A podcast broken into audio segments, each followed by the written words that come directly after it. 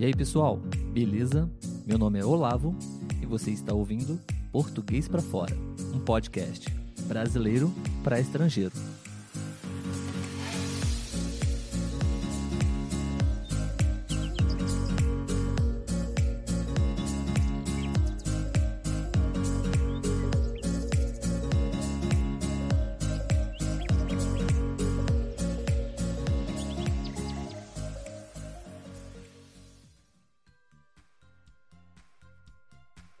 Oi, gente, tudo bem? Sejam bem-vindos ao vídeo número 4. E hoje, como vocês podem ver, a Letícia está aqui comigo, né? E a gente vai falar um pouquinho sobre comidas. Aqui no Brasil, a gente tem muita comida boa e a gente selecionou algumas, né, Letícia? É, algumas comidas que vocês não podem deixar de experimentar quando vierem para cá, certo? Inclusive, a Letícia, ela tem um perfil no Instagram sobre alimentação saudável, né? Fala um pouquinho, Letícia, pro pessoal sobre o seu perfil. Sim, é para alguém, para as pessoas que provavelmente já escutaram o podcast, já deve ter ouvido falar que eu tenho um amor muito grande por doces, quase maior do que o amor que eu tenho pelo Olavo.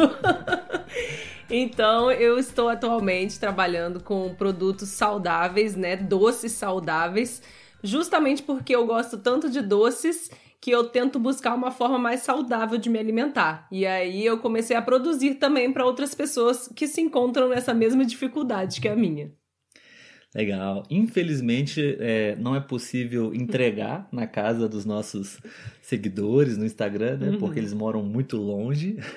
Mas é, lá tem bastante dica, né? Muita informação legal também, que acho que contribui muito para a alimentação de vocês aí, tá bom? Tudo em português também, né? Sim, sim. É uma forma de vocês também estarem estudando português numa outra, num outro ramo aí. Sim, sim, exatamente. Bom, então vamos às comidas. A gente vamos. tentou selecionar uma comida de cada região do Brasil, mas não necessariamente a gente vai seguir esse critério. Sim. Né? É, bom, qual é a primeira da lista? Posso falar então em top 1? Primeiro. Eu acho que, em primeiro lugar, a gente pode falar sobre o brigadeiro.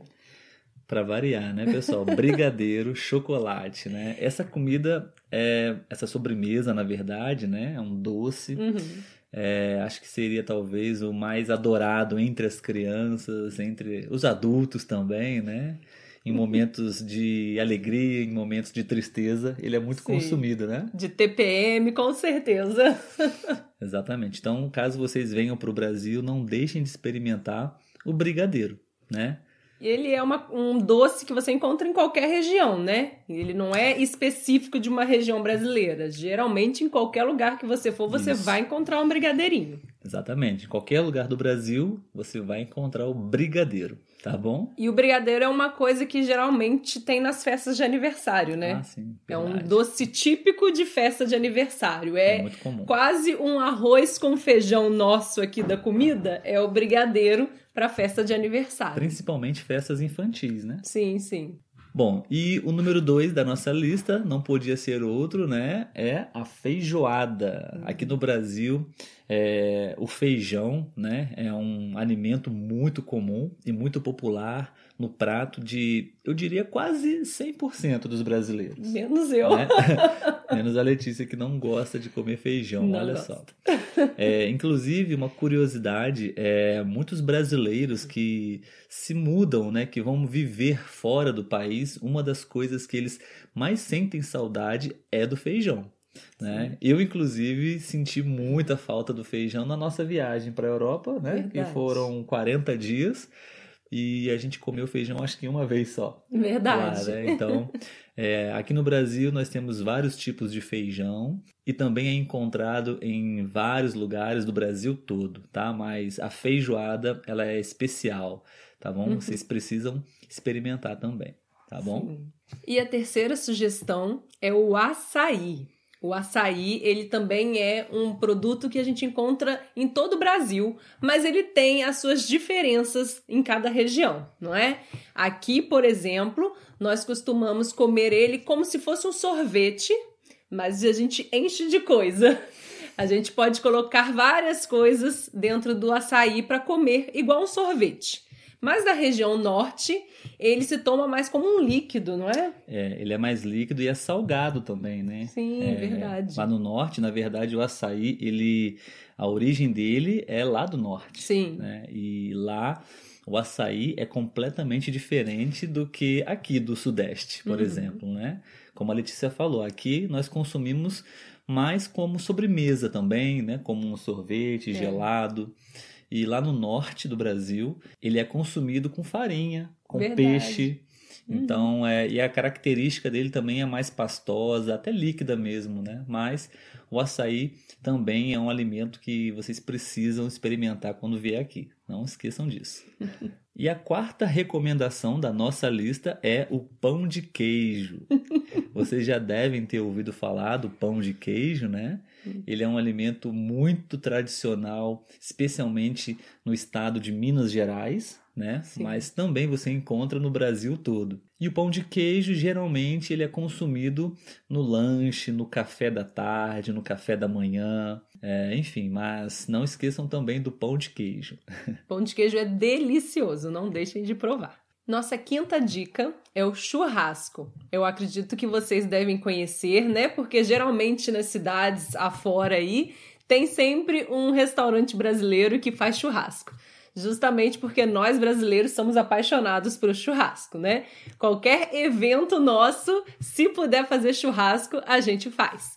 E o churrasco, ele é muito conhecido, né? Ele tem a sua tradição lá no sul. É também um produto, né, um alimento que a gente encontra em todo o país, mas ele vem, tem a sua origem lá no sul. Com certeza vocês precisam visitar uma churrascaria aqui no Brasil.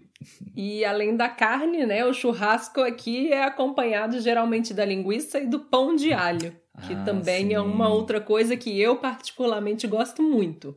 Exatamente. É, tem gente que prefere até mais o pão de alho do que as carnes do churrasco, né? É muito comum, os brasileiros amam pão de alho também Uhum. aqui no Brasil, junto com o churrasco.